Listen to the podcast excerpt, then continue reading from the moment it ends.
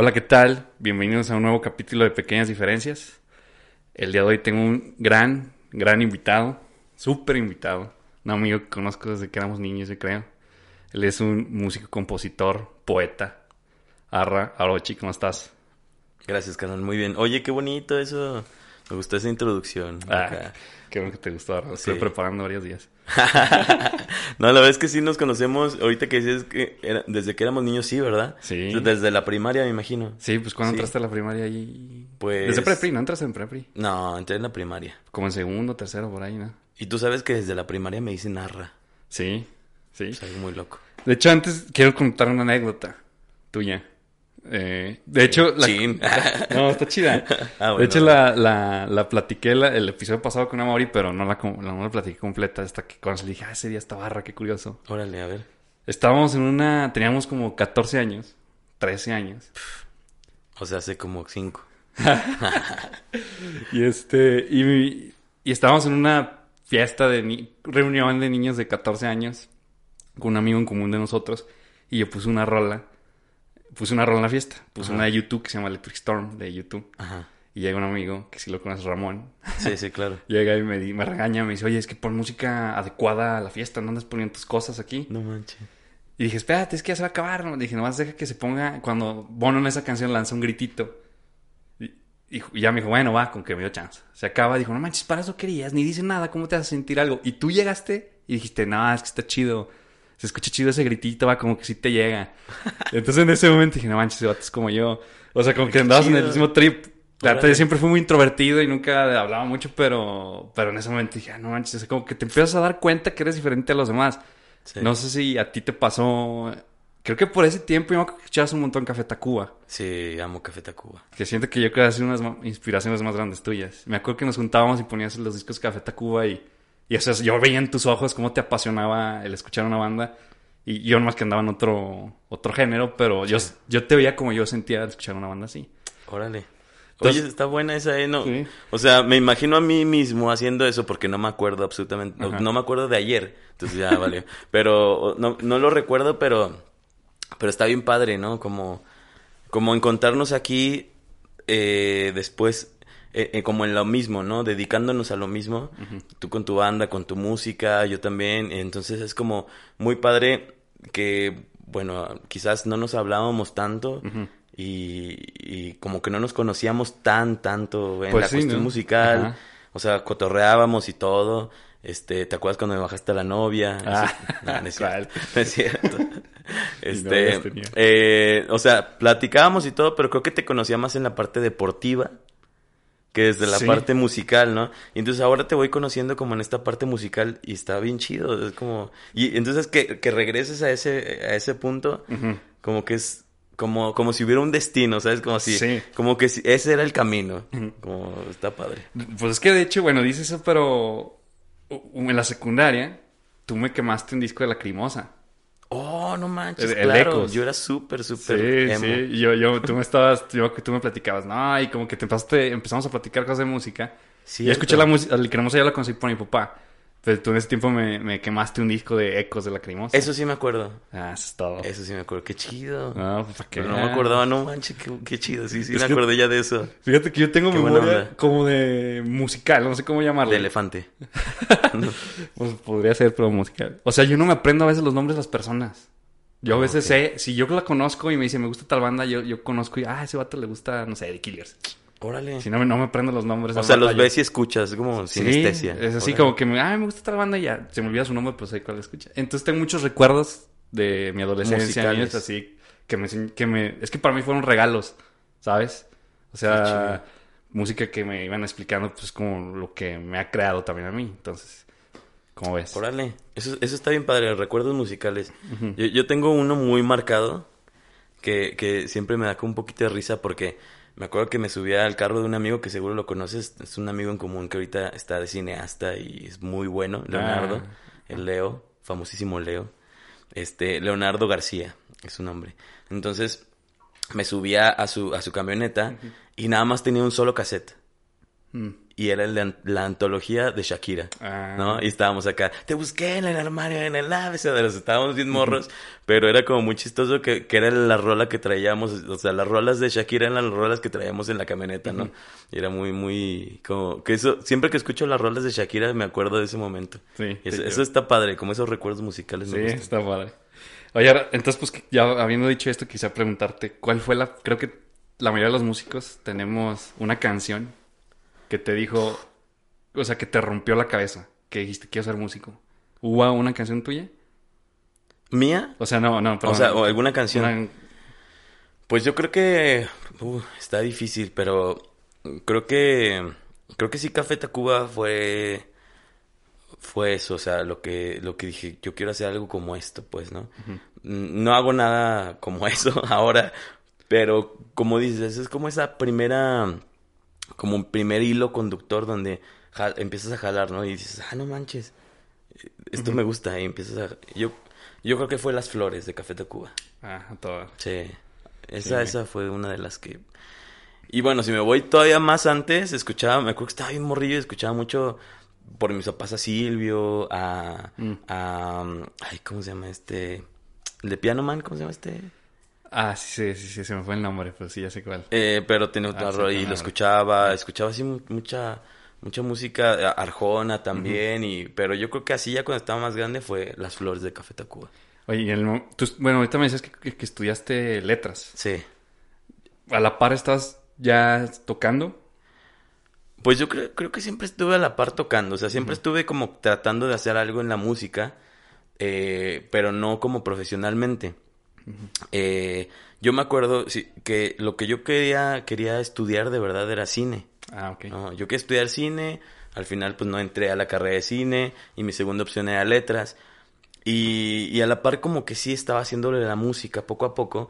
Y la, la verdad es que nunca me imaginé que yo me quisiera dedicar más a la música que a otra, que a otra cosa, pues, o sea, como que Órale. siempre fue como, ah, está padre, me gusta la música, está chido. Pero ya dedicarme totalmente, como que no lo pensaba como tal. Hasta poco de, hasta que ya como en la uni más adelante, fue cuando dije, oye, sí me gusta esto, ¿no? ¿En qué momento fue? ¿Recuerdas el momento que dijiste, ya me quiero dedicar a esto? Sí, sí me acuerdo. Eh, cuando presenté el- mi primer disco, ahí fue. O sea, me acuerdo que antes de salir al escenario, eh, pues estaba bien nervioso. Bueno, fíjate que yo creo que ese fue el momento, porque no me sentía tan nervioso, me sentía demasiado emocionado, ¿no? Y entonces me di como un momento antes, me acuerdo mucho porque vi mis piecitos y, y- y era en los arquitos, está como con duela. Y entonces me di como ese momento y antes de pisar la duela, es una sensación muy chistosa porque fue, este es el momento, ¿no? Fue como decir, sí, eso está chido, o sea, sí, pero estuvo padre porque fue antes de salir y ver si había gente o no, porque pues, yo no sabía si iba a haber gente. Sí. Y, y, y fue en ese momento, o sea, fue antes de salir, fue antes de tocar la sensación. Y ya cuando salí a tocar, fue como, wow, o sea, de verdad ahí me perdí en, en un mundo, en mi mundo que fue el escenario. Y pues había mucha gente, fue muy bonito ver que había bastante gente para que mi presentación de, de un primer disco, ¿no? Y- Ok. Y, y fue, fue padre. Y cuando acabé fue como, sí, esto, esto quiero hacer. ¿Y esa fue la primera vez que tocaste tus canciones? Pues las había tocado, antes tocaba eh, covers en cafés y así, y tocaba mis canciones y las metía ahí, ¿no? Y a ver qué, qué, les, qué les parece esta rola y así las tocaba. Pero ya como un concierto de puras rolas mías, nunca había hecho. Y ese, ese fue la primera vez. Sí. Fíjate que nosotros casi nunca tocamos covers, muy pocas veces. Órale. Es que el sentimiento es diferente. Sí, Te, te diviertes tocando covers, pero ya al ver que la gente canta tus canciones, es que como que no, no lo puedo explicar qué es lo que realmente sientes cuando pasa eso. sí, es muy bonito. Sí, sí, esa sensación de que la gente cante tus canciones es, es como mágica, ¿no? Es como el realismo mágico. Sí, exactamente. Es magia. Es- La música es magia. Sí. Todo el arte es magia. Es como, aquí estoy, pero eh, es que algo que creaste de, eh, en, en un, en un momento, por ejemplo, solo, o, o que creaste, porque hay una canción que yo hice en mi bicicleta y estaba súper triste en ese momento y me acuerdo que me subí a mi bici y hice la canción en mi bici, nada más llegué y la, la eché como en, en la guitarra y en las letras, pero la- ya la tenía hecha pues en mi bici. Entonces, el pensar que eso después ya la gente la canta o que se las adueña es chido, o sea, se siente, se siente muy bien. Sí, sí. Oye, ahorita que mencionaste la bicicleta, es la rola que estamos platicando hace rato, ¿no? ¿La que hiciste con una bicicleta o no? Esa es otra. No, eso es otro. Ah, bueno, la... tú tienes una rola que hiciste totalmente con la bicicleta. Sí. Con una bicicleta, o sea, Sí. pura bicicleta. Platícame. Bueno, primero, ¿cómo se llama la rola? ¿O le pusiste Bachata nombre? rock. No, pero con la pura bicicleta. Sí, bueno, es que es, es un cover de una canción mía. Pues. Ah, sí, te fue la de Bachata Rock, sí. Y la hiciste con pura bicicleta después. Ajá. Platícame primero cómo se te ocurrió y el, todo el proceso. Pues mira, yo, yo he estado trabajando como eh, también con un amigo que hacemos como música contemporánea. Es, bueno, yo desde que me empezó como a, a jalar a tocar con él, fue como, wow, neta, ¿quieres que toque contigo? Porque eres como muy pro. Eh, se llama Carlos Ávila. O sea, egresado del Conservatorio de las Rosas, así súper pro, ¿no? O- eh, y entonces, eh, él hace música contemporánea muy experimental. Después de haber tocado clásico, hizo co- cosas muy noiseras, así, de ruidos.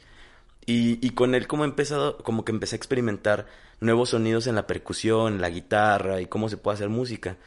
Y de ahí viene, cuando estaba lo de la pandemia, abrir una convocatoria de hacer un video, eh, que mandaras un video sobre la, pues cómo estabas en la pandemia, ¿no? Y dije, pues yo quiero hacer una rola con, con un objeto, o sea, que quiero hacer algo que no tenga que ver con solo la guitarra y esto. Y pues fue la bicicleta. Había vi- visto algunos videos que hacían como ruidos. Este, hay un, por ejemplo, hay un, me inspiré en un, en un tipo que se llama en YouTube Cutiman o algo así. No, no lo conozco. Es como cut, de cortar, y hace con, con muchos pedacitos de video, hace rolas, ¿no? Ah, ok. Y dije, pues, a ver, volteo y vi mi bici y dije, ah, pues igual aquí pueden salir ruiditos chidos, ¿no? Y empecé, y entonces, por ejemplo, los, los, los, ¿cómo se llama? La, lo- los rayos de la bicicleta, pues los afiné, los pasé por un, por el, por el Melodyne Ah. o el Autotune, los afiné para que estuvieran en una tonalidad Claro. y me dieran, y entonces ya hice toda, es mucho más percusiva, lógicamente, porque pues bueno, ¿cómo le haces en una Sí. bicicleta para tener tonalidades? Pero pues bueno, fue así la... Pero, pero ahí, por ejemplo, ¿cómo fue? O sea, bueno, ya tenías la rola que ya existe. Sí. Mm, no sé, agarraste la rola o volviste a cantar la rola o ya tenías el track y sobre ese track de la pura No. voz grabaste la bicicleta o primero, o sea, me, me refiero Ah, al- ok. Sí, no, sé si me pues primero es que escogí la rola, ese la escogí por la soledad. Lo mismo que estábamos viendo en la pandemia, que todos estábamos así como aislados. Y entonces esa, esa canción habla de la soledad, pero de la soledad de un punto de vista como, como chido, como de estar bien. a, a veces, a veces cuando hablas de estar solo, la gente te dice, ay, pobrecito, ¿no? Estás solo. No, está bien chido. Como dice, no estoy solo, estoy conmigo, ¿no? Sí, sí, sí. Entonces, eh, esa, esa soledad es como buena, es una soledad rica. De eso habla la rola. Entonces dije, ese es el momento para sacar esa, eh, esa canción, ¿no? Sí, O sí. Para, para darle más, hacer un cover, ¿no? Sí. Y, pu- y además el ver mi bicicleta parada, porque pues no podía salir, también fue como una inspiración de decir, eh, mi bicicleta está ahí, eh, inmóvil, vamos a darle una vida distinta, que es con la música, ¿no? ¿Cuánto tiempo tardaste en grabar todo, todos los sonidos de la bicicleta y todo eso? Mm, pues me, eh, yo creo que fueron como dos días. Ah, ok. pues fue- sí, no, fue, tanto, pero fueron dos días de estar todo el día, o sea, Sí, pues sí. o sea, estaba todo el día grabando eso, esos soniditos, haciendo Oh, los sí. samplers para que quedara todo. el- Oye, te quedas la soledad. O sea, ¿a ti te gusta estar solo? Sí, me gustan las dos cosas, o sea, me gusta el, compartir, pero también me gusta esa soledad eh, donde puedes hacer lo que tú quieras, o sea, de repente en- enloqueces y agarras tu guitarra y empiezas a cantar una rola y, y creas en ese momento, no sé. Pero te gusta ir al cine solo y así, ¿o no? Sí, está Ah, sí. sí. A mí no me gusta, no puedo. No, Tengo problemas, No, mí- eh, creo que eso deberíamos hacerlos todos. Pues sí, Ir al mucha cine gente solo dice- está bien chido. Sí, pues mucha gente dice, pues ni vas a hablar con nadie, vas a ir a ver, pero no puedo, no puedo, no sé por qué, nunca he ido. Acá Morlen creo que sí, ya estoy sola. Sí, está Ah, padre. Ir, ir al cine solo está padre. Pero, pero, ¿sabes qué? Que no hay combos para la gente sola. Ah, sí. El, el mundo, el mundo, el mundo no está hecho para la gente Sí. solitaria. Eso está bien raro. Sí, está... Me doy cuenta de eso bien cañón. Oye, pero yo, diste, o sea, esa rola me gusta un buen, Primero, el, primero la- me gusta mucho a mí las, la música así movidona. la. Ajá. Entonces, este, una está muy bien, ¿verdad? Y otra creo que le das en un clavo chido porque posiblemente las personas que se sientan solas, no sé si te- alguien te llegó a comentar, que me imagino que alguien que la escucha, porque tú regularmente cuando hablas de soledad, esa- lo hablas de algo, piensas en algo triste. Sí. Y tú en esa canción lo hiciste ver como, pues, algo feliz. Positivo. algo muy positivo. No sé si alguien te ha dicho de que, eh, no sé, se ha identificado con lo que estoy diciendo, no sé. Sí, la verdad es que sí, es- está padre porque yo creo que me escucha gente igual de sola que yo. no, pues está chido, la verdad es que sí me han, sí me han, me han dicho eh, que les gusta también esa soledad, ¿no? Eh, y es que, es que solamente es como, como ver el vaso medio lleno, medio vacío, ¿no? Es como, eh, es una, es una soledad, la canción dice una parte donde puedes ir en tu carro cantando, haciendo un concierto, ¿no? Sí. Eh, a veces es como, ¿por qué no salgo hoy a cotorrear o, o al bar? Pues porque estoy solo, no tengo con quién. Pues ve tú, o sea, Sí, pues sí. ve tú, ve a bailar. so- o sea, ¿por qué no salimos solos a bailar? ¿Por qué no salimos a tomar una chela solos, a- al cine solos? Como que a veces esta idea de, de, de la sociedad de que tienes que ir acompañado es como fuerte, ¿no? Y, y además siempre te lo preguntan, es bien chistoso, porque es como llegas a un, a un bar y... ¿Cuántas personas? No, más yo. Y es, ¿Ya te esperan? No. Ahí está la barra diciendo. Ajá, y es como... mm, qué raro. A venir a algo extraño, ¿no? Es como raro, siempre te ven raro cuando, cuando vas tú solo. Sí. Y es que siempre nos han educado así. O Sí. sea, desde que estás chico, la sociedad siempre te dice que tienes que sal- cuando salgas, estudiar una carrera, estudiar una carrera, búscate a alguien para casarte y tener una familia para que no estés solo. Sí. Pero pues ya los tiempos cambian, ¿no? Mucha gente vive sola y va al cine como tú lo dices. Solos. Oye, yo te decía hace rato que pues es un poeta, porque sí te considero un poeta. Gracias, carnal. Este, la mayoría de tus rolas, creo yo, a ver si no digo, siempre digo eso, a ver si no digo una tontería. este, hablan de, pues le- siento que le cantas mucho a la vida, o sea, me refiero, ejemplo, o sea, no le, la soledad, tienes una rola que te platicamos que se llama Domingo, Sí. eh, usas muchas analogías, por ejemplo, esta Luciérnaga yo la escuché y siento que es como que cuando quieres dejar soltar a alguien a veces, no, no amarra, como que una- no, no tener un amor tóxico, no, ya mejor ser libre, no, siento eso. ¿Realmente te tienes una inspiración en alguien en quien te inspiras? Pues, ay, es que eso está bien, siempre es bien difícil, ¿no? Pero, pues la inspiración siempre es tu vida y la vida que te rodea, ¿no? La inspiración puede ser también personas, pueden ser, mm, a veces también con una licencia poética, ¿sabes? Eh, me refiero a que, a, a que a lo mejor viviste algo y, y, y- y cuando uno es bien dramático, ¿no? Y también le pones un poquito más de sazón con esa drama. Quizás no fue tal cual así, pero le pones un poquito ahí de tu, de tu parte, ¿no? Pero me inspira en muchas cosas. Por ejemplo, la canción de Domingo eh, viene inspirada de dos, de dos partes. Es, es, es una canción que me gusta mucho porque había una chava que justamente yo solo la veía los domingos eh, porque trabajaba mucho y Ah, entonces... Pero también es una canción que habla de mi familia. Ah, ok. Y, y a mi familia, pues los vea también los domingos, a mis sobrinos, ¿no? Y entonces es como una canción, eh, como que la inspiración agarras de aquí y de acá y entonces lo juntas. Hay canciones eh, que no solo... Me gusta hablar como si estuviera hablándole una, a una persona, como una chava o como una cuestión de amor. La canción de Q, tengo una canción que se llama Q. Ecuación, y parece que estaba hablando como, como una persona, pero estoy hablando, por ejemplo, de la música.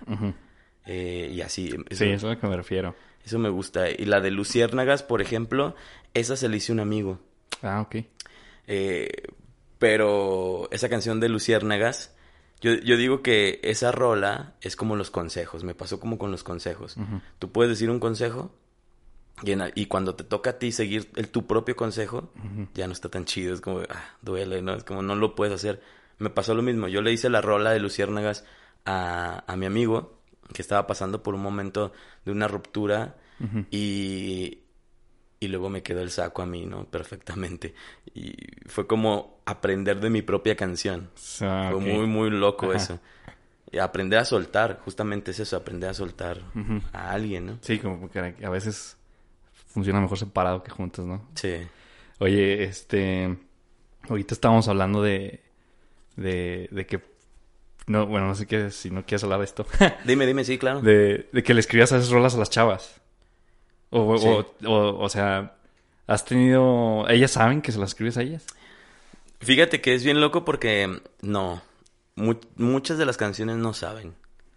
No, pues diles. Otras Ah, quizás, oh, no, No no, te no. creas. Otras quizás lo intuyan, pero este, este último disco sí, sí lo sabe, per- pero perfectamente. Ah, fue lo que platicaste. Sí, este último disco sí lo sabe, pero eh, algunas no por eso mismo, porque hay canciones que te digo, están como, no solo son como para una persona, sino que están como de todo un poco, ¿no? Entonces no es como que te hice esta canción solo a ti, ¿no? Sí. Sí está inspirada en un poco en lo que vivimos, pero se inspira en muchas cosas. ¿Y- ¿Y en este nuevo disco es amor o desamor o, Es que eh, este nuevo disco es... eh, o con desprecio para ti? No, no, fíjate que este disco es, es de mucha, de mucho aprendizaje. Yo creo que este es el disco de más aprendizaje que he tenido. eh, porque vi el amor desde otro punto de vista. Y, y la canción, por ejemplo, de Luciérnagas que dices, que habla de soltar a alguien, puede ser una canción triste o una canción de puro amor, ¿no? Totalmente. Y entonces las canciones que, que están en este disco parecen como intermedias. Como que hay gente que me dice, oye, tengo una canción que se llama Esperar. Eh, Sí, la escuché. Ya está en el Spotify, ¿no? Ya, está. Sí. Y me dicen, no sé cómo me hace sentir. Dice, me hace sentir como feliz, pero al mismo tiempo como nostalgia, como de, ¿por qué si sabes que ya no va a llegar, la sigues esperando? Ujú. No, es como una cuestión como in- intermedia. Entonces yo veo que esas canciones son como, depende cómo veas el vaso, medio lleno, medio vacío, ¿no? Ujú. Pues de- depende de qué, en qué momento sentimental estés, la canción va a, voltearse totalmente, ¿no? Y, y es eso, o sea, estas, estas rolas sí hablan de amor, pero de un amor como diferente. Ok. Del miedo al amor, por ejemplo, tengo una canción que se llama- habla del miedo al amor, otra de- que se llama Soltar, que justamente también la de esperar, que, que dice, bueno, te espero, pero es una espera no tóxica, es como, como una espera, sé que quizás ya no vas a llegar o que ya no vas a llegar, pero aún así podría estar feliz de que vengas a merendar conmigo, ¿no? Ok. O sea, estás como siendo positivo de que pues un día quieres salir a cotorrear. Yo, yo, yo, por ejemplo, fíjate, no tanto así, ese, ese amor lo veo como el amor de el familiar. O sea, un amor de, de, de, de esa fortaleza es como el amor familiar, es como siempre tu mamá va a esperar que llegues a visitarla. Sí. Aunque sepa que vives, no sé, a kilómetros de distancia, siempre tu mamá va a esperar que ese día llegues a, a- a- a desayunar, ¿no? Aunque sepa que no vas a estar. Sí. Y ese tipo de amor, ese es el que yo hablo en esa espera. Que es también el amor de pareja, es como, yo sé que a lo mejor está trabajando el vato o la morra, pero aún así siempre voy a esperar que esté aquí. Pero no se te hace así como... Bueno, pues realmente sientes eso. O sea, sí lo, lo sientes... Sí. Ah, bueno, con la- esta persona. Claro. O sea, no se te hace así como posiblemente estás amarrándote a algo que... No, porque no es un amor de... eh, Justamente eso es lo que, lo que trato de explicar ahí, que no, que no es de, am- de amarrar. O sea, yo sé que ya no va a estar. Pero si llega está chido. Es como convivir, es como, ah, ¿qué va? O sea, Siempre esperar a alguien está bien bonito. Siempre... Es una espera, te digo, dif- diferente. No es de, de querer amarrar a alguien y que te duela el que no llegue. O sea, no, No, te duele sí. que no llegue, sino, te digo, si lo ves desde ese punto de vista queda más claro. ¿A poco no siempre esperas que llegue alguien que quieres a tu casa, no? Sí. Dices, no, si llega es, no, ma, qué chido. Pero tampoco te mueres si no llega. Sí, ¿no? Entonces siempre esperas. Es como un switch que queda prendido por siempre. Sí, sí te entiendo, sí te entiendo esta parte de, de pues bueno, estás esperando que pues, si llega, qué chido y quiero pues, poder platicar, no te tengo rencor, no te tengo nada de eso, Ajá, es lo que vas. Pero sin embargo hubo, hubo amor ahí, ¿no crees que, o sea, lo que quiero o sea, con tu cualquier otra persona lo habías hecho nomás con ella? O sea, otra exnovia. ¿La puedes esperar así como ella o no? No. Ah, ok. Viene acá sacando los trapitos. Sí, trapitos, No, pero, pero creo que está padre. O sea, está padre decirlo. Entonces, No ¿crees pues, que puedes tener una amistad después de un noviazgo? ¿O una...? Yo creo que sí, yo creo que sí se puede. Yo creo que es posible. Aunque tienes que estar preparado para eso. No es como de la noche a la mañana, sino que te preparas y, y puedes tener un cierto tipo de amistad. Bueno, ya no estamos muy melón, muy eh, hablando de mucho amor. Ya me estoy aquí empalagando. Nah. Empalagando. Oye, Ra, eh, Platícame de, de... Supe que te fuiste a, a, a España y a otros países. Sí, pues eh, estuve primero en Tailandia, en Bangkok. Primero te fuiste a Tailandia Sí, España, ok. primero a Tailandia. ¿Cómo estuvo eso? Pues me habló un día un amigo y me dijo, ¿te quieres ir a Tailandia a tocar? Le dije, Simón. Ah, pues es el próximo mes, venga. Él vive en Tailandia. No. No, de hecho sí me daba miedo porque dije, se me hace que van a robar mis órganos, pero dije, bueno, vamos. Eh, Estuvo muy loco porque hubo, hubo, no sé, no sé qué pasa con, con el universo y con todo, porque cuando saco mi primer disco, dije, ¿sabes qué, Arra? Ya no digas que no. Todo se pasa siempre que sí. Ah, sí. Ya, de aquí en adelante siempre sí. Y no manches, neta, esa, esa filosofía me ha, me ha hecho hacer un chorro de cosas que no, no sabía que iba a hacer, ¿no? Con la película de Sí, señor. No, ¿No la has visto? No. Una de Jim Carrey. Y todo dice que Todo sí. dice que sí. Todo. Órale, no lo he visto, voy a ver. Ya se encuentra a su, al amor de su vida. Órale, a lo mejor me la Ah, encuentro. Vela. Vela, está chida la película. Pero es- está chido porque de verdad te pones esa idea de como, voy a decir que sí. Y entonces me habla este chavo y me dice, ¿quieres tocar? Sí, sí quiero. Manda esto. Entonces lo... Claro, no solo decir que sí, no, sino poner acción para hacer las cosas. Claro. Y, y mandé mi currículum, mandé mis cosas. Querían un, un músico, bueno, un percusionista que, que también cantara, que tocara la guitarra, que hiciera otras cosas como para apoyar a la banda. Ah, ok. Y pues quedé ahí. Y estuve ahí tocando, estuve viviendo medio año ahí. Ah. Sí. ¿Y cómo es allá, adaptarte allá? ¿Qué cosas? La cultura, ¿cómo fue diferente? Pues súper raro, ¿no? ¿Sabes? ¿Con qué Éramos, éramos los únicos músicos eh, latinos. Estaba padre porque éramos como unos rockstars. Pero, este, pues sí fue extraño, ¿no? Desde, desde no... Hubo un día que me dio como mucha, una, una especie de ansiedad porque, pues, no entendía nada de lo que hablaba la gente y me sentí como, como si se me estuviera cayendo todo, así como, como ansiedad, ¿no? Fue muy sí. raro el hecho de que no entiendas nada en absoluto de lo que la gente habla. Está muy loco, ¿no? Y ya nomás, me acuerdo que me ponía a ver series en español para no sentirme tan, Ah, ok. tan raro. Pero ya, ya dominas el idioma o no? ¿El tailandés? Sí. No, jamás. Ah. No, no manches, ni, no- ni dominaba el inglés y me valió. Oye, ¿y con la... ¿Y con la comida y todo eso? Bien, o sea, igual al, al principio es raro, ¿no? Pero pues ya después que te quedas viviendo tanto, bueno, tiempo, ya dices, ¿sabes qué? Pues vamos a probar. Y sí, no, me enamoré. La verdad es que Tailandia es hermoso para estar ahí un montón de tiempo. Entonces tocabas ahí con un grupo. Tocaba con un grupo que se llama María Café Band. Y, y pues bueno, ahí, ahí tocaba y de repente ya también me iba metiendo mis rolas. Les decía, ¿puedo cantar esta canción mía? Sí, y ya Ah. me acompañaban y metía mis rolas. Ajá. Y pues ya llegó su tiempo donde dije, esto es demasiada estabilidad para mí. Mm. Y me fui. ¿Te regresaste a México? Sí, me ¿A qué aguas? ¿Y cómo estuvo el viaje a España? El de España fue una loquera mía, como decir, quiero, eh, había escuchado muchos cantautores que iban a los micros abiertos y yo quería de hecho hacer, ir a, a los micros abiertos y ver cómo estaba, o sea, el, el- me gustan, canta- los cantautores españoles tienen algo muy chido, ¿no? Y entonces fue como vacaciones, además, y, y ir a, a tocar, ¿no? Siempre me llevaba mi guitarra y fui y me empecé a meter ahí en los micros abiertos y a ver cómo estaba el, el- pues como el ambiente y empiezas a ver gente súper talentosa y te inspira bastante eso. ¿Tenías algo, o sea, no tenías nada preparado para ahí? O sea, ya un show ahí listo o fuiste así literal de mochilazo Sí, fue así, fue como de, "Bah, vámonos, a ver qué sucede. Órale. ¿A qué ciudades fuiste? Ahí, ahí fui a, estuve más tiempo en Barcelona, estuve en Madrid, fui a, a, ¿cómo se llama? A Bilbao, también pasé por Valladolid. Ah, ok. O sea, no, no fue tanto, también uno estaba acá de poco dinero y... Sí, pues está complicado. ¿Pero cuánto tiempo estuviste, dices? No, en, en España estuve poco tiempo, como un mes y medio más o menos. Y me ponía a tocar en la calle. estaba No, pues de todas chido. formas, digo. La otra estaba aquí hablando con un amigo mío, Chore, que hablamos de eso, que a veces la música, uno le da miedo hacer ese tipo de cosas. Sí.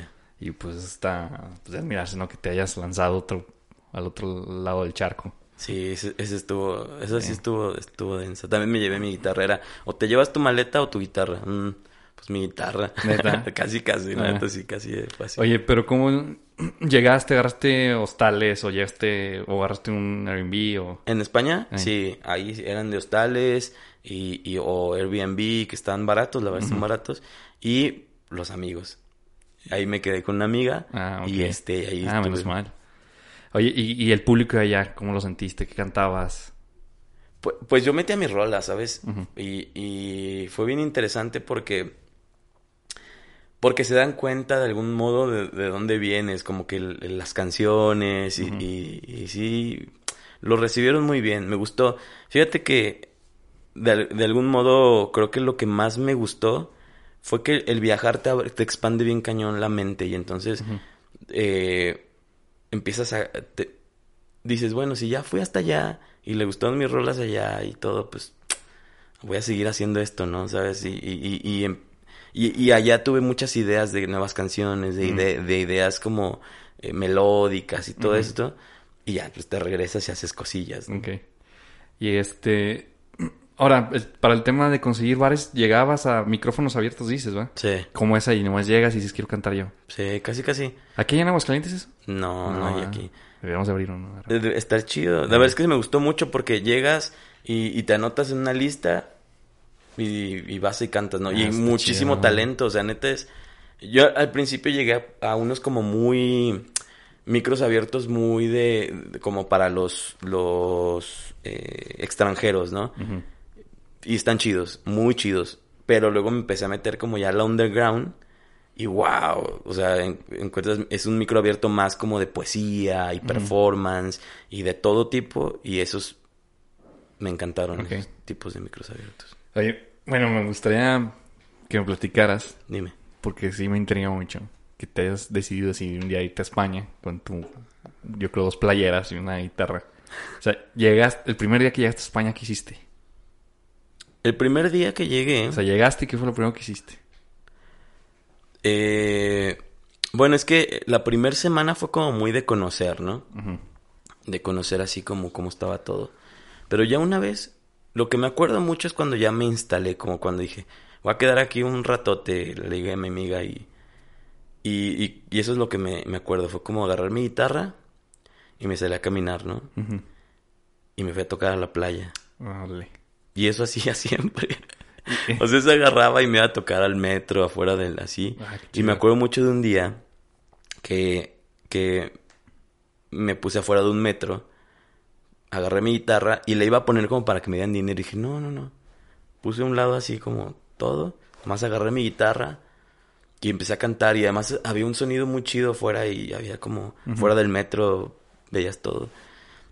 Y, y estaba cantando la, la rola de, de, que sí, seguro conoces, la de Lucha de Gigantes. Ah, sí. Pues sí, me acuerdo que te gustaba muy bien esa canción. Me gusta mucho, ¿no? Sí, y hay sí, una parte donde dice, eh, me da miedo la enormidad, donde nadie oye mi voz. Entonces yo estaba cantando con una así, una fuerza súper acá. Y pues la gente pasando, pues es una ciudad, la gente va y viene.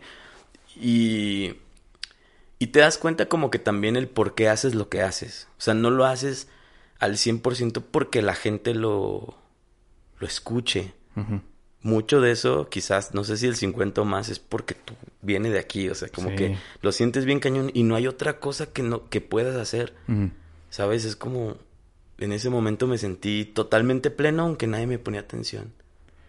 Quizás, pero me- no sé si me ponían atención, quizás un por ahí alguien de lejos me estaba escuchando, Sí. pero neta me sentí así como wow. Y esa canción la canté como dos horas, la repetí y la repetí. sí, eso es de las cosas que más me Ah, quedaron. qué así. padre. Oye, ¿por qué decidiste quitar el estuche para que te echaran monedas? No sé, fue como, por- por- justo por eso, como decir, esto no es el, el objetivo, el objetivo solo era para mí. Era, un, era cantar aquí porque me gusta cantar y porque quiero cantar fuertísimo y gritar esto que quiero decir, ¿no? No porque quiero que me dejen dinero, no quiero, no quiero agradarles o quiero cantar algo que les agrade para que me dejen dinero o que me avienten dinero ahí los euros, ¿no? Sino era quiero tocar porque quiero sacar algo de aquí adentro. Sí, Simplemente por eso. claro. Y, y hasta cerré mis ojos, o sea, tenía mis ojos cerrados. De repente los abrí y pasaba gente, de repente se quedaban parados. Y, y fue por eso que repetí la misma canción las veces que yo quise. Han de haber hecho este loco porque sigue cantando la misma rola. ¿no? No me importa, o sea, yo quería cantar esa rola y yo creo que a veces se nos pierde esa parte de por qué hacemos esto. Sí. Y estás pensando a lo mejor en cuántos streams tuve, cuántos listeners tengo. Y a veces hay que también decir, a ver, calma. ¿Qué es lo que yo quiero? ¿Por qué hago esto? Sí. ¿No? Porque es lo que siento de verdad. Tú empe- no empezaste por la música, me imagino que por dinero. No, para nada. La mayoría creo que es por ahí, ¿no? O sea, es por porque te naces, porque quieres lograr algo. Que es trascender o igual no... O como te vaya. Eh, dicen... Me gusta mucho Roberto Martínez. y este... Y él dice que... Que no hagas arte para hacer dinero. Pero pues haz dinero para hacer arte. Entonces, este... creo que muchas personas... O la mayoría tenemos mal identificado la palabra éxito. Sí, claro. Mm, pensamos que el tener éxito es el que tiene más followers más ahorita, ¿va? El que tiene, el que ya tiene dinero, ¿no? Regularmente es el dinero, o sea, Sí. la gente piensa que porque él tiene dinero es más exitoso que tú. ¿Tú qué piensas de- de- del éxito? ¿Qué es el éxito para ti? Fíjate que hay, hay una canción de Pablo Alborán que se llama, creo que es la de Gracias, que dice, ¿quién dice que los sueños no se cumplen? Que me explique cómo vivo en esta nube, ¿no? Y, y yo la escuché y me sentí súper identificado. Y, y, y pensé, "Ay", o sea, de repente dije, ay, güey, pues tú no eres Pablo Alborán, ¿no? Dije, pero yo estoy haciendo lo que me gusta, o sea, hago lo que neta quiero. Hago lo que me gusta y, y de verdad es como vivir un sueño, es como... Sí. Y aparte que la gente le guste lo que yo hago, es como, wow, qué chido, ¿no? De repente hay sus bajones que quisieras, pues, que te escuchen más gente como para tener, pues, más varo y, y esto, pero Sí. la neta es que estás haciendo lo que te gusta y yo creo que eso es ser una, una persona exitosa, hacer lo que te gusta y ser feliz con eso.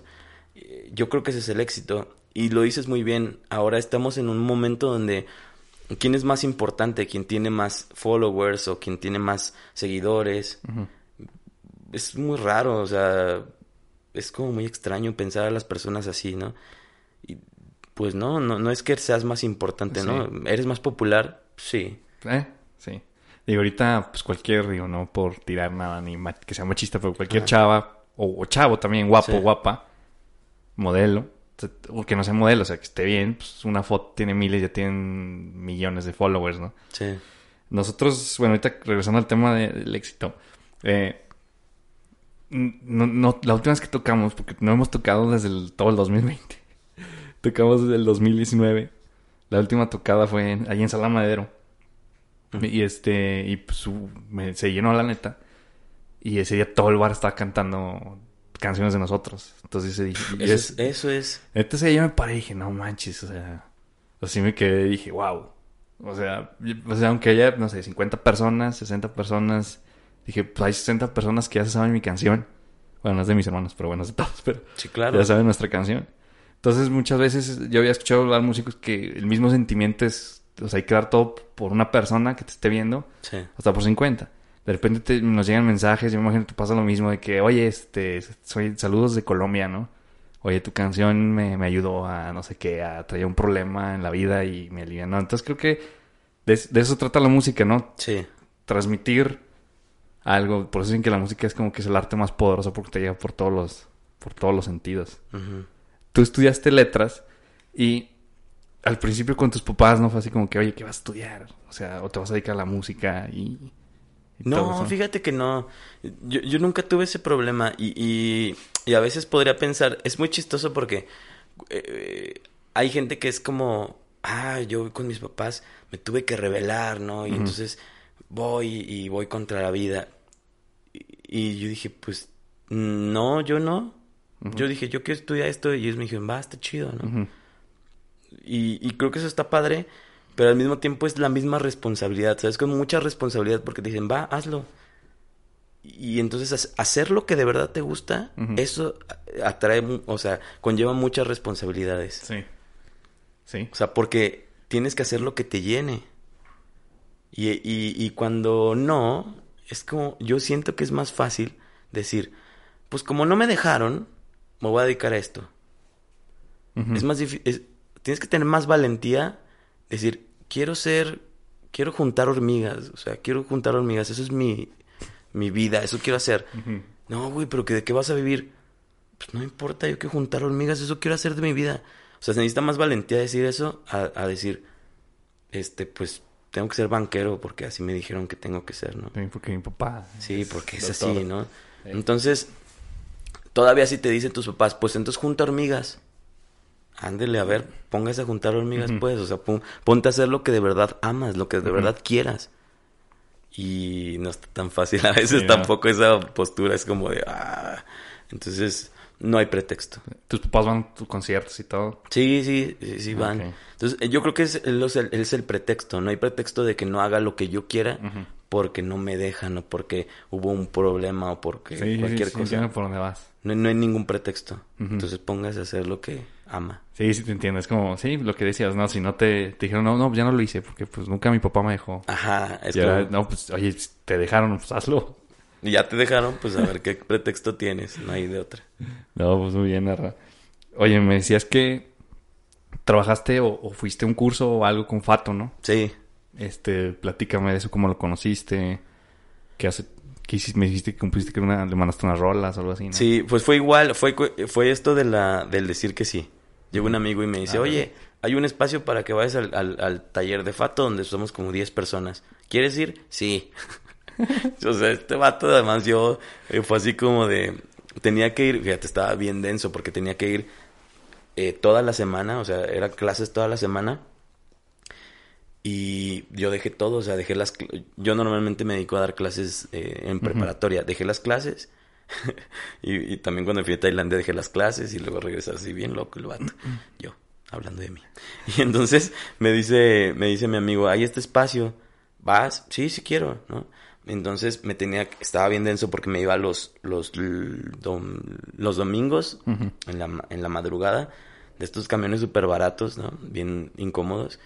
Llegaba ya lunes, igual los amigos siempre han hecho un parote porque pues me podía quedar con ellos, con un amigo de allá y, y, me quedaba la semana y ya nomás llegaba, me venía acá los fines de semana para tocar, sacar dinero para irme otra vez. Y así estuve yendo y viniendo, estuvo cansadísimo. ¿Cuánto tiempo dices? Fueron como cuatro o cinco meses. Así. Ah, ok. No manches, estuvo muy cansado. Pero pues una experiencia súper chida, ¿no? Conocer el, conocer a gente como él, que pues bueno, para quien no lo conozca, ha hecho rolas muy famosas, como de Pepe Aguilar, todas las canciones famosas de Pepe Aguilar son de él, de Fato y, y conocer como su, su postura ante, conocer a un cantautor de ese nivel, ¿no? Cómo se mueve, cómo, cómo crea, cómo compone, este, no sé, creo que fue bastante bueno y, me, y me abrió mucho la mente también, o sea, hacia, hacia dónde quería ir, este, cómo quería hacer mis canciones. A mí me gusta mucho el pop, pero también esta parte como de la trova y la poesía, y entonces mis canciones a veces duraban mucho más tiempo, entonces yendo con él como que entendí el pop, la estructura, que es lo que hablábamos hace tiempo, del, hace rato de como que hay estructuras, entonces entendí bien la estructura del pop que me gusta mucho, ¿no? Chiquita, así concisa, corta, pero le meto cosas de poesía, entonces sí fue muy bonito ir con él a trabajar. Dices que ya estaba viendo una entrevista tuya que tú decías que eras un desgenerado. Ah, sí. Sí, pues es que sí me siento así como desgenerado porque eh, siempre me preguntan, ¿no? Como, ¿y qué tocas? ¿Qué, qué tipo de música cantas? Mm. Siempre me cuesta mucho trabajo decir porque pues tengo esta rola que es bachata rock y tengo una que es como un funky, tengo una rola que es como un este pues así súper trovador sota, ¿no? Una balada.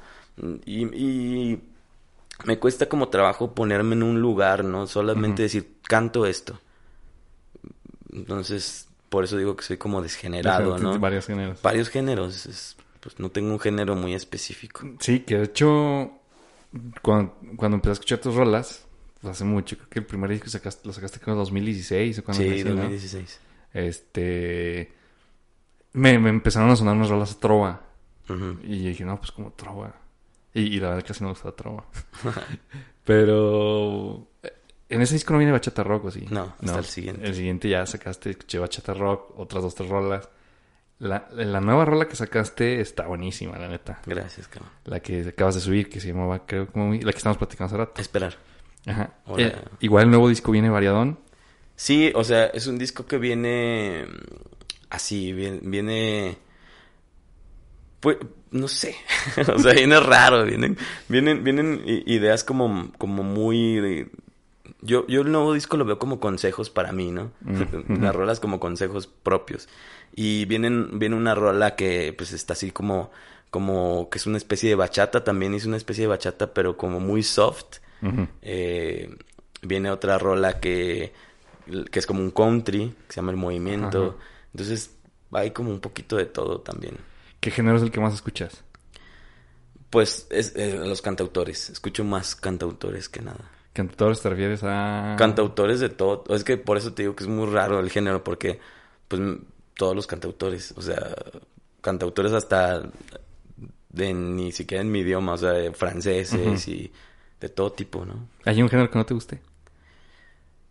Uno Un que género que no me guste. No, fíjate que no. Así, o sea, que no me encante, puede ser que sí, o que no escuche constantemente, pero no sé, como que trato de verle siempre la- el lado positivo, como que ver qué, qué está chido de esa música, ¿no? Pero no hayas... O sea, si escuchas metal y... Sí, o sea, si me ponen metal, digo, ah, qué va, pero no lo escucho, Sí. no lo pongo ahí en mi casa, pues. Sí, no. Pero si me sale, digo, ah, eso está muy bueno, ¿no? O sea, no sufro, pues.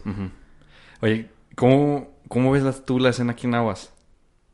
La escena, Aguas- la escena musical en Aguascalientes. No manches, buenísima. O sea, yo de verdad pienso que, que hay que hay un talento así exacerbado de derroche de talento. Neta, volteo a ver y veo gente chavas eh, van, o sea, chavas este como cantautoras solistas, chavos también solistas, bandas, un montón. Hace tiempo hice una playlist de puros hidrocálidos, se llaman los hidrocálidos sonando. Ah. Y empecé a meter así y dije, ah, no manches, o sea, hay muchísimos y muchos muy buenos. Entonces, de verdad, la escena como tal, eh, creo que hay, está como muy separada, está como muy cada quien en su onda, Sí. pero, pero hay mucho talento, muchísimo talento. O sea, de verdad, no sé, creo que podría, hay muchas joyas ahí. Oye, Rafa, ahorita estábamos hablando de las composiciones. Ajá. ¿Cada cuándo compones tú? ¿Cuántas rolas compones al día? ¿O si Nah, al día? nah. No, pues compongo. Me pasa algo muy chistoso. Yo, yo compongo, o sea, cuando estoy creando un disco, cuando estoy produciendo un disco, no compongo nada. Ah, ok. Ahí, co- como, como estoy produciendo el disco y entonces no compongo. Hasta que termine el disco, empiezo, como que me doy permiso de componer, porque siento que, que si compongo algo antes, no, no voy a. Como que ya me va a gustar más lo otro y no voy a poder. ¿no? Y, y ya compongo que te gusta, pues no sé, de repente ya cuando empiezo como en mi proceso de composición, pues sí trato de componer, aunque sea un- en, en la semana, componer algo, sentarme a escribir algo. Quizás no pueda, a lo mejor no compongo mucho, pero sí escribo. Ah, lo que te iba a Sí preguntar me pongo a escribir algo, ¿no? Pones, pues escribes primero antes que la música. No, eh, te va. Yo, yo ya más o menos vi mi sistema de composición. Mi sistema de composición es como una idea. Tengo la idea, como le- viene la idea de Luciérnagas, ¿no? O viene la idea de Antípoda, o viene la alguna idea. Y a partir de esa idea, entonces, eh, empiezo a escribir también frases, cositas, pero no son todavía la rola como tal. Y luego me siento con mi guitarra y empiezo a hacer la armonía. Y hay cierta armonía que se conjuga con las ideas que yo ya tengo puestas. Si tengo tres ideas y empiezo a tocar una armonía, digo, no manches, esta es, esta es la de Luciérnagas, ¿no? O sea, esta es la idea. Y ya que la siento ahí, empiezo ya a, a- la letra. Ah, ok. O sea, la melodía me la da también, como que se, ya que siento que, que, hay- que embona la idea y la, y la melodía con la armonía, empiezo a meter la letra. Ah, ok. Entonces, este, escribes, pues veo que escribes mucho lo que hablamos hace rato, de amor, Sí. de, de, de todo el día. ¿Ha habido alguna rola que, que le hayas batallado? O sea, alguna rola que pasa, ¿no? Que hay rolas que escribes a veces, no sé, un mes y la vienes terminando hasta dentro de seis meses. Sí. O, o te dedicas a, voy a hacer un disco y le voy a grabar todo. O, sea, voy a escribir a fuerzas un disco. Ajá. No, no, no. O sea, hay, hay canciones que te, te- No sé, como que cuestan más trabajo, ¿no? Que otras. No tanto así como... Bueno, hay algunas canciones me han costado tiempo. Pero hay canciones que te cuestan... Llanto. Ah, llanto. No, o sea, es que hay canciones que cuestan tiempo, pero hay, las canciones que cuestan como... ¿Cómo te podré decir? Como... Es que de verdad son cosas de tu alma, o sea, estás sacando cosas de acá adentro muy cañonas y, y eso cuesta trabajo. O sea, cuesta trabajo porque te tienes que ver en un espejo, ¿no?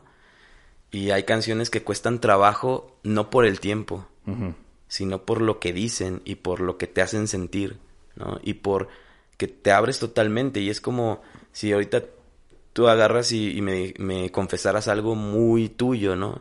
De tu vida. Entonces no te va a costar trabajo quizá en tiempo, te va a costar trabajo abrirte. ¿no? Abrirle.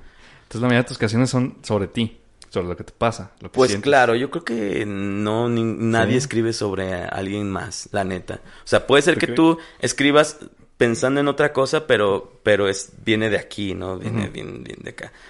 Entonces, sí, las mías sí son mucho de, de mí. Y hay una canción que se llama Soltar en este nuevo disco, se llama Soltar y creo que esa es la que más trabajo me cuesta y la que más disfruto también ya cantar, ¿no? Ah, ok. Fue la que más trabajo me costó. ¿De qué trata de soltar? De eso. habla, habla de la, de la, de las fases para soltar.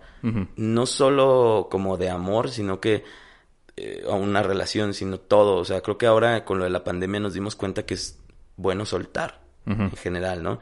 Y soltar es aprender a amar. Entonces, eh, esta, esta, esta canción habla como de, de, de este proceso. Empiezas quizás con el miedo, que es lo primero, ¿no? Para soltar algo, para soltar un problema, para cualquier... empieza el miedo. Sí, sí, sí. Y bueno, ¿en qué termina eso? Pues tienen que escuchar la rola. Entonces prácticamente si alguien dice, oye, pues quiero conocer a Rarochi, pues ahí está, su música, toda su vida ahí está. Sí, yo antes pensaba que no, pero ahora me doy cuenta que sí, soy súper transparente en las Ajá. rolas. ¿Y, y eres mucho de hablar con las personas o no? O sea, de tus sentimientos. No, o sea, no, de verdad no. Sí, sí. O sea, soy como súper cerrado en ese aspecto, Ajá. pero luego veo mis rolas y es como de, ay, ¿por qué? Ah, no, o sea, no sé, es muy chistoso, ¿no? Es, es chistoso, pero ya, o sea, pues ya estoy ahí, ya, ni modo.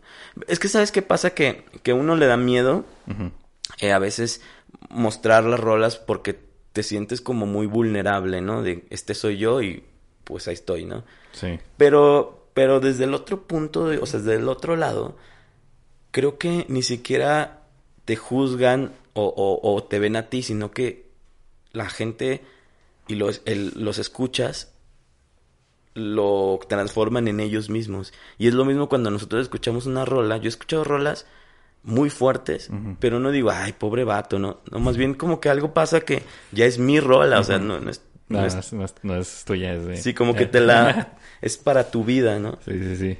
Y entonces ya como que me fui quitando esta idea y... Y sí, la gente pues agarra esas rolas y las hace propias y eso es lo chido.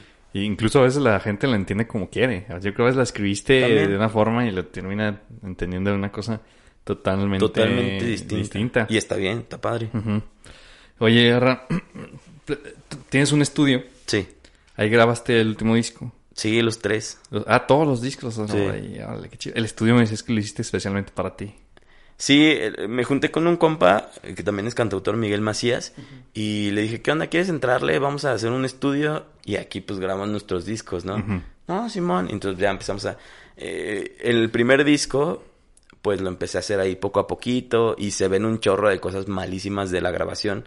Pero me gusta porque se ve como aprendí. o sea, aprendí ya a grabar cosas chidas, ¿no? Y aprendí lo que, que es más importante también. Hay cosas que tú no puedes hacer o que no sabes hacer. Es bueno como decir, decirle a las, a las otras personas, eh, ayúdame, ¿no? Como el máster, como la mezcla Sí, y todas sí, esas cosas, ¿no? Que sí están fuera de tu alcance a veces. Entonces tú grabas y no los, los- te lo mezclan otras personas, te los masterizan. Yo hago una premezcla como de lo que yo tengo la idea y luego ya lo mando a que me lo mezcle a- alguien más. Ahora, tú siempre en tus conciertos tocas tú solo, ¿no? Te, bueno, yo te he visto que o traes a veces así como que un percusionista o alguna otra cosa. No, fíjate que eh, he hecho conciertos hasta con full band acá de Ah, guitarra, bajo, bueno, guitarra eléctrica, bajo, piano, y este, batería, y o sea, cinco personas como en el escenario.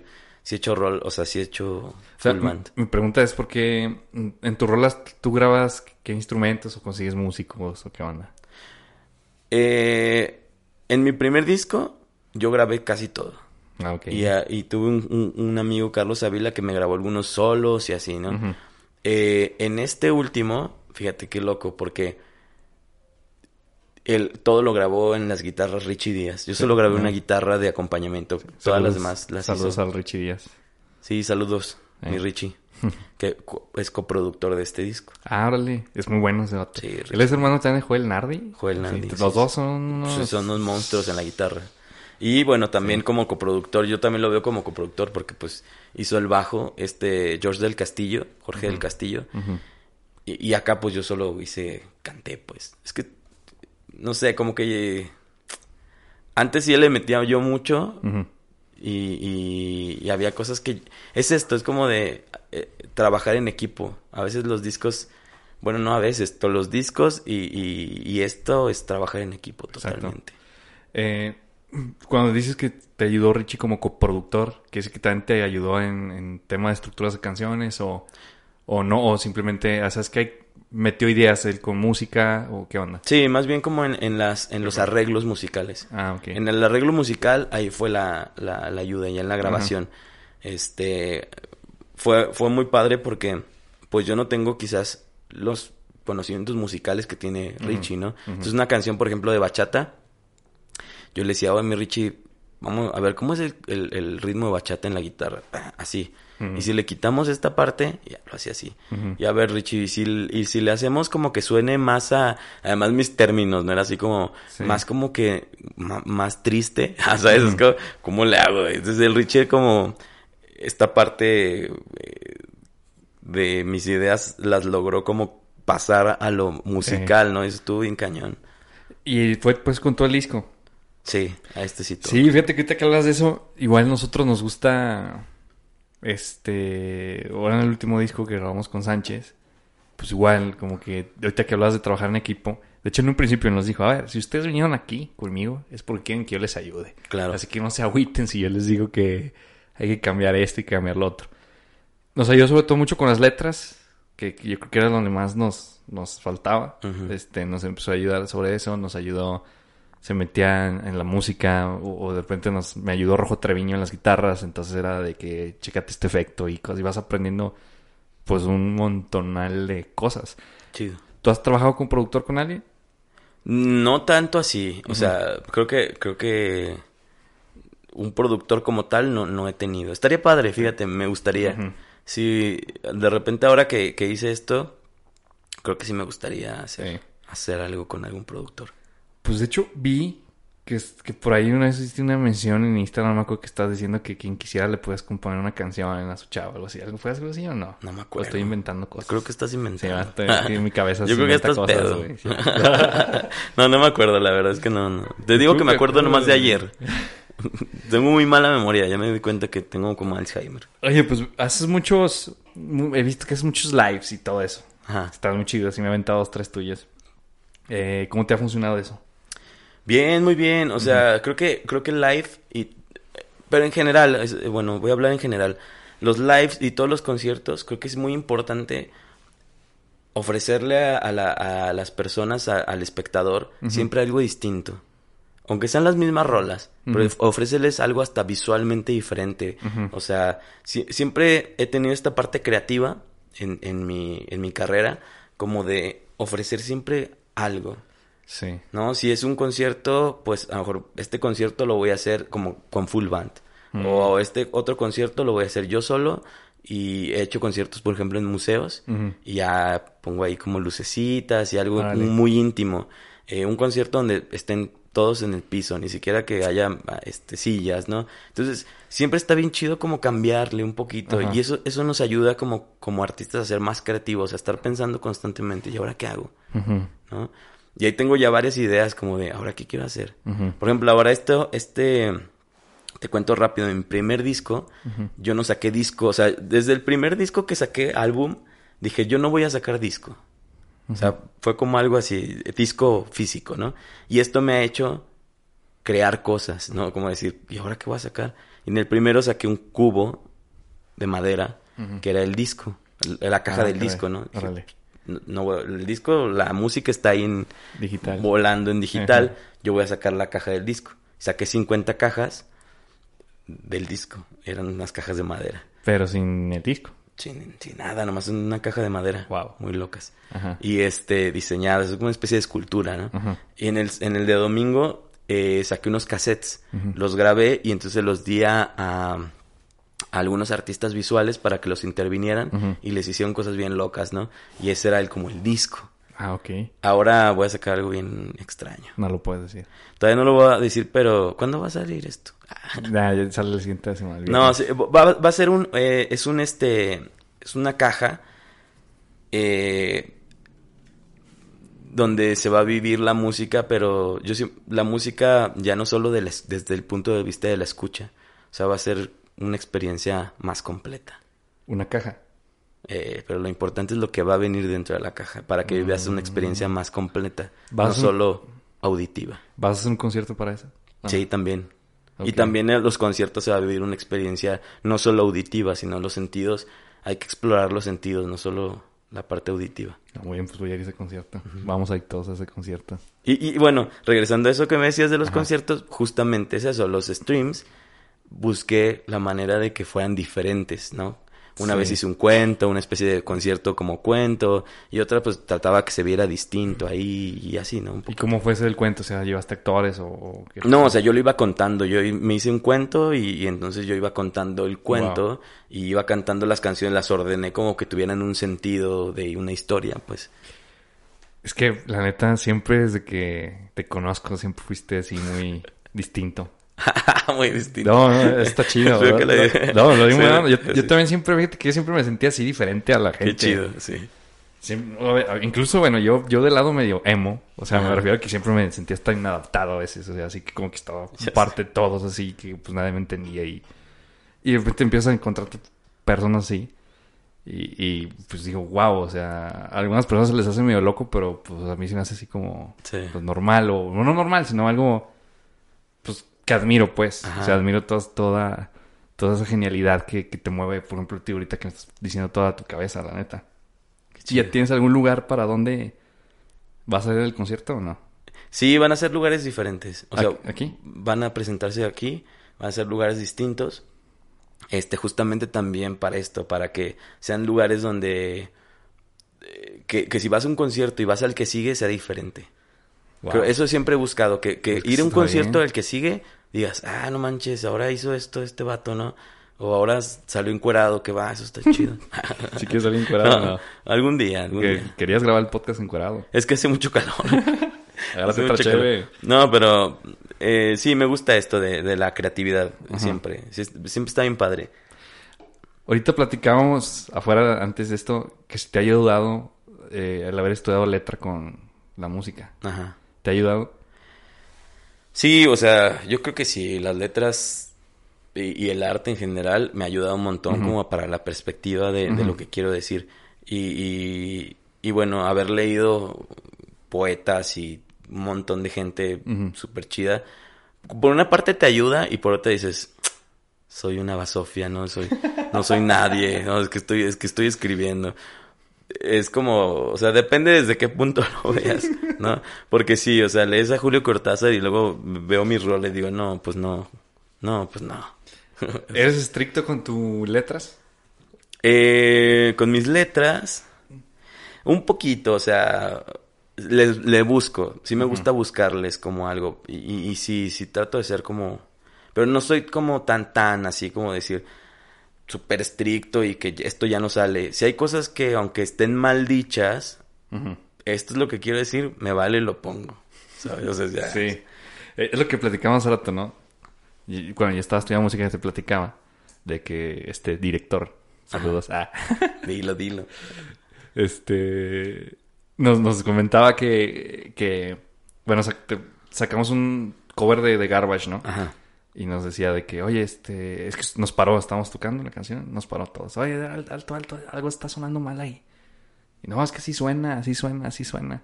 No, ¿cómo está mal? A ver, ponga la canción. No, mira qué rosazo. Está mal, está mal grabado eso. Ajá. Y cambió la rola. Que porque estaba mal. Ahora, no sepas, el, el, el- un integrante, creo que es el guitarrista de Garbage, es el productor de Nevermind de, Nir- de Nirvana. No O manches. sea, casi que le está... Sí, como, o sea, estaba está pensando, decía, no mames, o sea... Es, es ¿Cómo que, ¿sabes qué? Yo creo que, yo creo que esta idea de que las cosas estén mal o estén bien, más bien la onda es saber por qué lo estás haciendo. O sea, si en una canción mía digo dijistes, Eh, ¿sabes? Que es así como, ay, dijo dijistes, ¿no? Está bien. Para mí no está mal ni está bien, pero es bueno saber por qué lo estás haciendo. Sí. Y, y, y yo lo quise hacer así. Yo quiero decir dijiste. ¿Y, ¿Y por qué? Ah, pues porque es lo más natural que existe decir Ajá. dijiste, ¿no? De hecho, de hecho, hablando de la parte este, gramatical, sí es muy natural decirlo. Y antes en, en el español antiguo se decía dixistes, Ah, ok. ¿no? Entonces algo natural.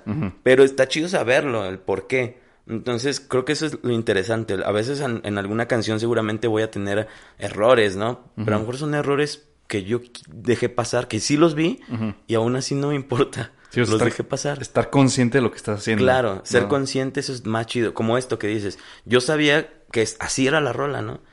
Es un error, pues según tú es un error, pero yo quiero tocarla así, ¿no? Y esto, yo estoy consciente de esto. Sí, que está mal lo que hace. Bueno, O- pues mal, está entre mal comillas, entre comillas, sí, ajá, ajá. Que esto es y ya, o sea, es lo que quiero hacer. Sí, hace rato me dijiste que, que romper las reglas era o algo así me dijiste. ¿no? Ah, sí, claro, porque eh, te dicen que está mal, pero cuando empiezas a ver los grandes artistas, todos estaban mal, ¿no Sí. ¿sabes? O sea, todos rompieron con los paradigmas de ese momento, ¿no?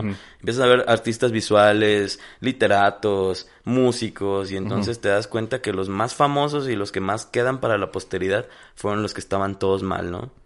Los que les dijeron, por ejemplo, a Dalí, le decían que estaba horrible todo lo que hacía, o lo sacaron hasta de la escuela, Sí. y pues no manches, o sea... Pues de hecho creo que a Mozart igual lo ocurrieron de la escuela de música, que porque decían que no era, creo que reprobó, reprobó la materia de creatividad, algo así, una materia así de No estilo. No sé cómo se llamaba en ese tiempo, no se llama creatividad, ¿verdad? Pero algo así. Ah, alguna materia. Y lo reprobaron por eso, que porque pues el eh, Mozart no tenía creatividad para hacer música y velo. Sí, o sea, eh, por eso es muy chistoso. Te, te metes como al- a la estructura, a lo cuadrado. Ajá. Y bueno, quién sabe. O sea, es como. No, digo que, que habrá gente que le funciona, Sí. también. cuadrado, pero pues también siento que a veces te daña la cabeza. Ser tan cuadrado. Ser tan cuadrado. Sí. Yo Es que la es- creatividad, creo que eso, eso es muy importante. Y en, todo, en todos los ámbitos de la. de la. de la vida, hasta. o sea, Ujú. si te dedicas a la ciencia, es muy importante ser creativo, aunque te dediques a la ciencia, ¿no? Sí, pues sí. Más que ciencia te refieres a medicina o en general. Cualquier tipo de... Sí, o sea, hasta, hasta un médico tiene que ser creativo. O sea, creo, creo que la creatividad es el, es el verdadero oro que tenemos Sí. aquí adentro. Hay con cauteleza porque si matan. Que con un, la, un doctor sí puede matar a alguien. con la creatividad. Sí. No, pero, pero sí de verdad son creativos. O sea, sí, Sí. sí. Ah, sí. Y si hago esto y si... hago- claro, lo saben cómo, ¿no? Pero, creo que te digo, es, el verdadero oro que tenemos es la creatividad. O sea, lo que hay aquí es, es lo que hace que avance todo. Sí, es- pues, mucha gente no estudia nada, absolutamente nada, y crea empresas gigantes, ¿no? O sea, Claro. no solamente hablando de música, hablando de negocios, crean empresas, pues, pues, viniendo de ahí de la creatividad, ¿no? Se empiezan a crear cosas o empiezan a, no sé, com- compré una coca y, hicieron una empresa de refrescos, no sé. Claro, y además el, el ser creativo es el que, o sea, a lo mejor ahorita se te ocurre algo bien cañón y ya pues vas con alguien que sepa, no sé, si te ocurre algo científico, pues vas Sí. y, oye, ¿se puede hacer esto? Sí, nunca se me ha ocurrido, ¿no? Sí. Y sí se puede hacer, ¿no? Hicimos una coca transparente, wow. Sí.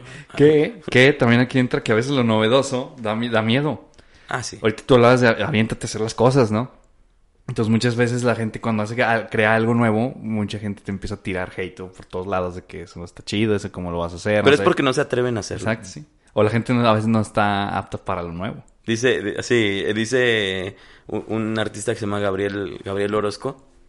Dice, eh, bueno, él hace, hace, es un artista visual y escul- escultor y todo esto, y hace escultura con basura. Hay una parte que hace escultura órale. con basura. Y entonces tú ves su escultura, tiene de todo, ¿no? De todo tipo, pero esa fue muy criticada. De hecho, tiene una escultura que se llama caja de- zapatos vacía, que es una caja de zapatos vacía nada más. La puso así y ya se acabó. Entonces le preguntan, oye, pero eso cualquiera lo puede hacer. Y dice, sí, pero yo tuve los huevos de hacerlo. Toma, Sí, claro, sí. es eso. Ajá. Sí, cualquiera podría hacer lo que tú haces quizás. Sí, Pero el tener neta la valentía de hacerlo, Ujú. ese sí no cualquiera lo hace. sí, exacto. Sí, mucha gente, sí, del otro lado es muy fácil hablar. Y muy fácil decir, ah, pues es que lo estás, lo estás haciendo mal, o porque no lo haces así, o porque pues yo lo pude haber hecho. Pero sí, como dices, el Yo- chiste es hacerlo. Y ahorita que decías del éxito, creo que ese es también parte del éxito, el decir, no me voy a quedar con ninguna espinita. ¿Quieres hacer esto? ¿Quieres hacer un concierto? Este, todos en, no sé, todos de cabeza. Simón, venga, Sí. ¿no? Pues quiero hacerlo, quien, quien quiera jalar, vamos, ¿no? O sea, Sí, sí. Y, lo haces, y, y eso es parte de lo que pues, tenemos tan poquito tiempo en la vida. Neta, o sea, tenemos nada de tiempo como para quedarnos con las ganas de hacer una u otra cosa. O sea, qué hueva. Y mucha gente, bueno, no sé si te pasó, de repente nos llegó a decir gente así que no, ya, ya, ya párenle o déjenle y no sé qué. Y, y, y mucha gente sí hace caso a esos, a esos, a esas malas consejos, malas, malas palabras, ese veneno. Ah, este, Y lo dejan. y lo dejan y nunca supieron si lo iban a lograr o no. Yo creo que si lo dejaron es porque no lo querían. Pues sí, puede ser. O hay gente que se influencia mucho en otras personas. Sí, pero es que si, si lo dejas, si lo dejas es porque no lo, no lo amas. Ujú. Porque no lo sientes de verdad. Sí. ¿Tú has pensado un día dejar la música? No. No, no. Yo creo que ella no me dejaría a mí. Es que sí, es como aire. Me, me pasó algo bien cañón que yo creo que ahora me di cuenta. Eh, hay, hay veces que siempre estás como en, en bajas y subes, ¿no? Y a veces sí dices, ya, lo quiero dejar todo. Pero el día siguiente agarras tu guitarra y tocas. Ah, ¿no? Y te sientes bonito. Ahora en la pandemia, eh, hubo un momento donde neta, pues económicamente estuvo muy denso, ¿no? No tenía nada así, estaba súper así ceros. Veía mi cartera así como de esos que salen cositas así, polvo, ¿no? Eh, Un grillo y... Un grillo y así como de, ¿crees que esto me sirva para algo, no? Y, y hice un disco. Mm. O sea, ¿sabes? Es como, es como en el momento que menos tenía varo, Hiciste el disco. hice un disco. Dije, ah, entonces, Neta, esto es lo que quiero hacer. Ya, ya, ya, ¿qué más te puede quedar? O sea, si no tienes dinero, si estás en una pandemia y aún así haces un disco, Sí. güey, eso, dedícate a eso, o sea, porque pues cualquier cosa va a estar mejor, ¿sabes? O sea, te va a ir mejor seguro en la vida. Y escucho, me gusta escuchar mucho a este chavo Dupeirón, ¿lo has escuchado? Sí, Que, que habla de, de que pues nos enseñaron a, a ser siempre, ser el mejor y ser el mejor y, y tienes que ser exitoso y no soy, y él dice, pues que, pues si quieres ser, este, o sea, lo que tú, él decía una anécdota que hubo un momento que más tenía 20 pesos o 30, una cosa así, y que le dijo, es que no tengo ni para pagar la renta y que le dijo, pues vámonos al cine. Pero ¿cómo? Si no, no tenemos ni papo. Pero ¿cómo? Pues con eso ajustamos el cine. Vamos al Claro. cine. Con eso no vamos a pagar la renta. Vámonos al cine y ya veremos cómo pagamos la renta. Entonces muchas veces de ahí viene la ansiedad a veces, ¿no? Que se anda preocupando uno por el futuro sí. en vez de estar viviendo las cosas y estarse aventando. Sí, y, y es eso, nomás hacerlo y ya. Ok. No, pues muy bien, Arra. Este, muchísimas gracias por haber venido. Ah, ya se acabó. Se- Seguimos platicando si quieres. Es que ya se le ya tiene que hablar. no, siempre termino. Pregunto esto. Dime. No se acabó, pero es como que el, el que para que regrese, no, otra, otra. Ajá. ¿Qué consejo? Ya diste muchos consejos sin querer ahorita. Pero me, gustaría que das un consejo a las personas que ahorita están escribiendo. Yo te considero, tío, un poeta, un buen escritor. Gracias. Entonces, ¿qué consejo le puedes dar a esa persona que, que quiere empezar a escribir? O dices que siempre he querido escribir, pero no me animo a escribir.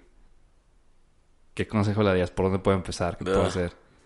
Bueno, estuvo mala pregunta, ok. Oh, no, no, o sea, es que es, es, es como... Es como... Es que Una la respuesta mientras. parece ser lo más tonto Sí. posible, pero déjate paso Sí, la ch- ya me dio calor. Ah. Gracias. La respuesta a la pregunta de qué consejo le das a quien quiere empezar a escribir es la respuesta más tonta. Eh, que escriban. ¿Sabes? Sí es, es que es como... Sí, sí te entiendo. A ver, ¿quieres cantar? Canta. Canta. Ujú. ¿Cuál, cuál es la onda que te da miedo hacerlo, no? Te da miedo explorar y te da miedo muchas cosas. Entonces, la onda es como que yo creo que tiene que ver con entender tus miedos, conocerlos para poder ir en contra de ellos, ¿no? Y, y a veces nos da mucho miedo el qué van a decir si escribo esto o si escribo lo otro. Pues, que digan misa, ¿no? O sea, Por- eso no importa. Sí. Tú aviéntate, hablamos otra vez de la Sí, valentía. Es la valentía, hazlo. O sea, Pues sí. que no te importe que, que, que, van a decir de que lo que estés escribiendo. Si es cursi, si es... ¿Qué más da, no? O sea... Por ¿Qué eso más te digo, da? a lo mejor... Se es- llama nuestro nuevo sencillo. ¿Qué más da? ¿Qué más Y da? habla, Fíjate. escúchalo. Si no lo has escuchado, escúchalo. Escúchenlo. Está, ahí vas trabajo. junto con sus canciones en la Lo, liga. lo voy a escuchar, no Eh. está. Pues sí, porque es eso. Yo creo que es- esa es la respuesta. Es como, ¿qué puedo hacer para escribir? Escribe. Ujú. Ok. Oye, bueno, ya te hace otra pregunta, pues. Dime otra.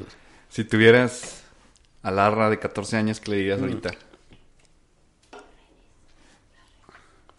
Si tuviera Larra de 14 años, ¿qué le diría? Qué fuerte, no manches. Eso está muy cañón.